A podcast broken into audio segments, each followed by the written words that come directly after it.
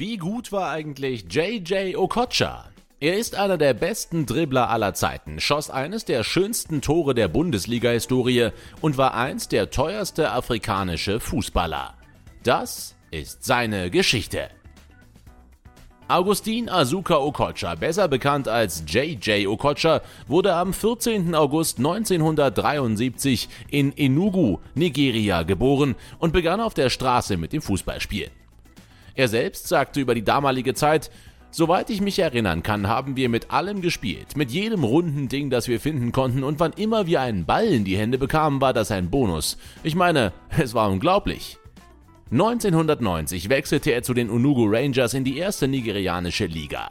Im selben Jahr machte Okocha Urlaub im damaligen Westdeutschland, dem Land, das gerade die Weltmeisterschaft 1990 gewonnen hatte, um sich den Bundesliga-Fußball anzusehen. Sein Freund Binebi Numa spielte damals in der dritten Liga für Borussia Neunkirchen. Eines Morgens begleitete JJ seinen Freund zum Training, wo der Neunkirchener Trainer so von Okochas Fähigkeiten beeindruckt war, dass er ihn am nächsten Tag wieder einlud, bevor ihm dann ein Vertrag angeboten wurde. Als 17-Jähriger debütierte der Nigerianer in der Oberligamannschaft und machte für die Borussia in 35 Spielen sieben Tore.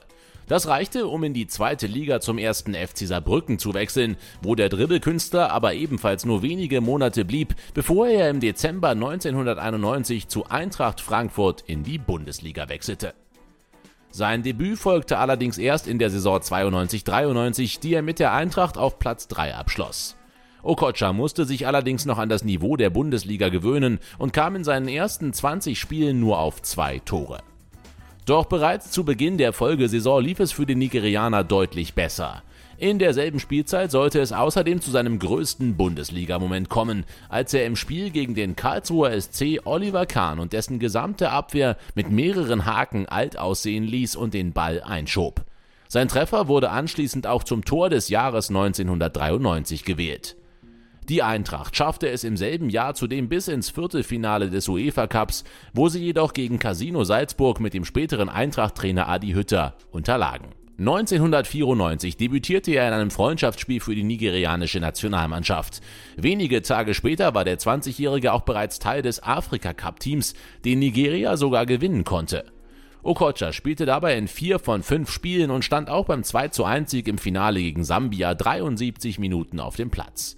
Doch der Afrika Cup sollte in dem Jahr nicht das einzige große Turnier sein, an dem Okocha teilnahm. Bei der WM in den USA war der damalige Frankfurter ebenfalls mit von der Partie und erreichte mit seinen Super Eagles das Achtelfinale. Zurück bei der Eintracht waren 1995 Okocha, Jeboa und Maurizio Gardino in eine Meuterei mit Trainer Jupp Heinkes verwickelt. Heinkes oder ich forderte Kapitän Jeboa und verweigerte seine Teilnahme am Spiel gegen den Hamburger SV. Gaudino und Okocha sagten ebenfalls ab. Jeboa erhielt eine Abmahnung und dem Trio wurde ein sofortiger Clubwechsel nahegelegt. Jeboa ging zu Leeds United, Gaudino zu Manchester City, aber Okocha durfte bleiben. Die Eintracht musste deswegen in der kommenden Saison auf seine Stars verzichten und so stiegen die Hessen in die zweite Bundesliga ab. Umso erfolgreicher lief hingegen das olympische Fußballturnier im Sommer, wo sich Nigeria sensationell die Goldmedaille sicherte. Mit dem Frankfurter Abstieg war jedoch auch der Abgang des Mittelfeldspielers besiegelt. Okocha kam in der Bundesliga in 90 Spielen auf 18 Tore und 13 Vorlagen, bevor er für 3,5 Millionen Euro zu Fenerbahce Istanbul wechselte. Am Bosporus blieb Okocha zwei Jahre, gab dort auch sein Champions League Debüt und war bei den Fans sehr beliebt. Zu einem Titel reichte es in den zwei Jahren zwar nicht, doch in seiner ersten Saison bei Fenerbahce wurde er mit 16 Treffern Torschützenkönig der Super League. Bei Fenerbahce Istanbul nahm Okocha außerdem die türkische Staatsbürgerschaft an. Okochas Name in seinem türkischen Pass ist Muhammed Yavuz. Zahlentechnisch war seine Zeit in der Türkei mit 32 Toren und 19 Vorlagen in 76 Spielen die beste seiner Karriere. Die Weltmeisterschaft 1998 in Frankreich diente ihm als Sprungbrett.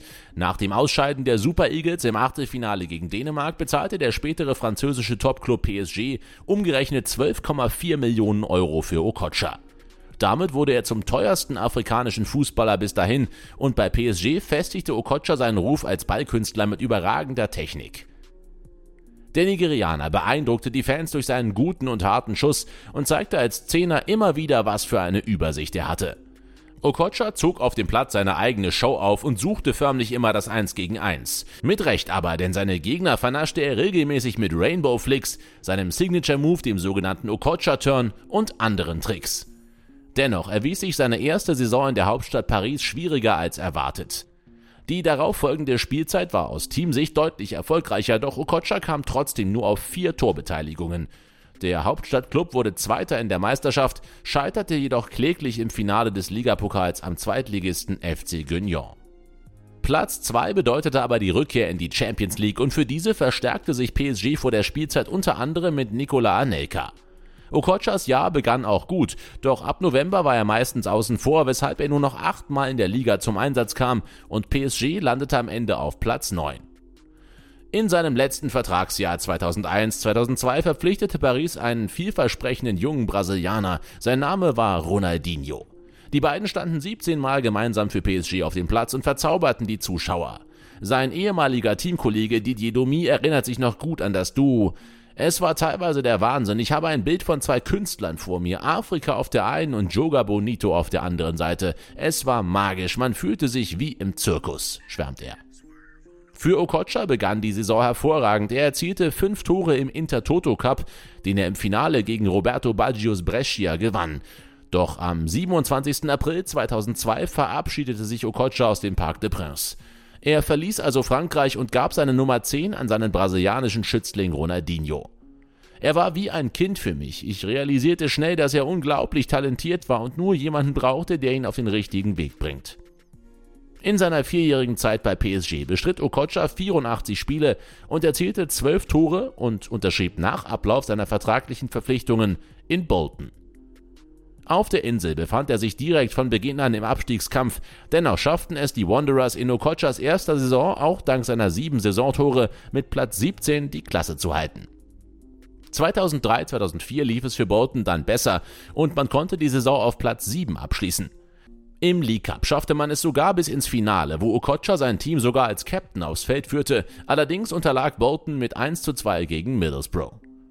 Für seine Leistungen beim Afrika Cup, wo er für die Super Eagles in sechs Spielen vier Tore erzielte, wurde er zum besten Spieler des Turniers gewählt.